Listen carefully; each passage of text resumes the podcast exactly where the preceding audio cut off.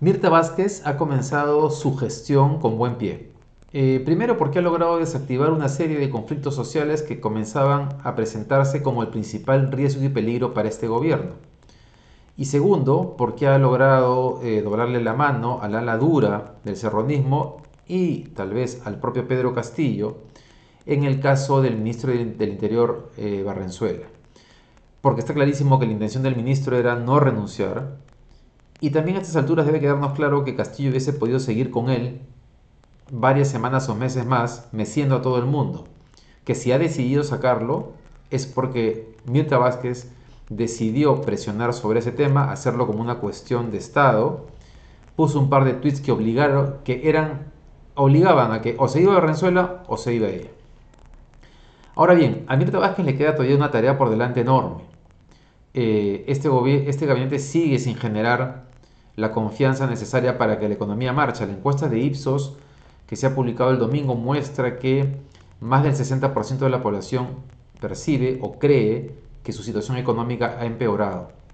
Y en estos primeros 100 días de gobierno, el principal problema para la economía es la política. Si Mirta Vázquez no logra eh, gestionar eh, eh, la política del gobierno, va a ser muy difícil que este gobierno recupere la confianza y vamos a ir de, inestabilidad en inestabilidad. Ahora, ¿qué se requiere para, para asegurarnos de que Mirta Vázquez efectivamente está logrando cohesionar a este gobierno y darle cierta orientación? Uno va a ser muy importante quién se ha designado como ministro del Interior.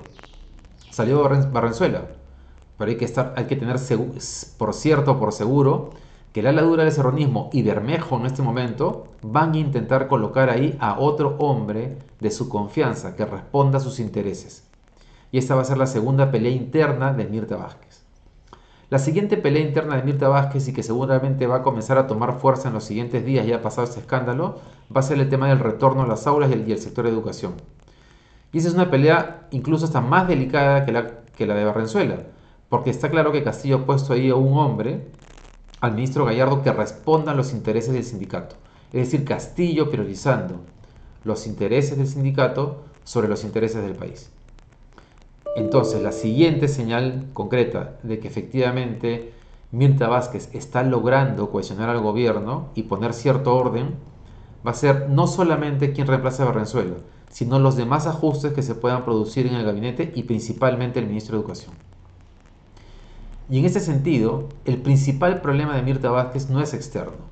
Está claro que tiene un problema externo porque hay un grupo de bancadas en el Congreso que quieren bajarse a Castillo, Avanza País, Renovación Popular y Fuerza Popular, que no creen en estos cambios de Castillo, en esta moderación, que creen que solamente es una finta para en algún momento este, sacar su, eh, eh, eh, su impulso autoritario.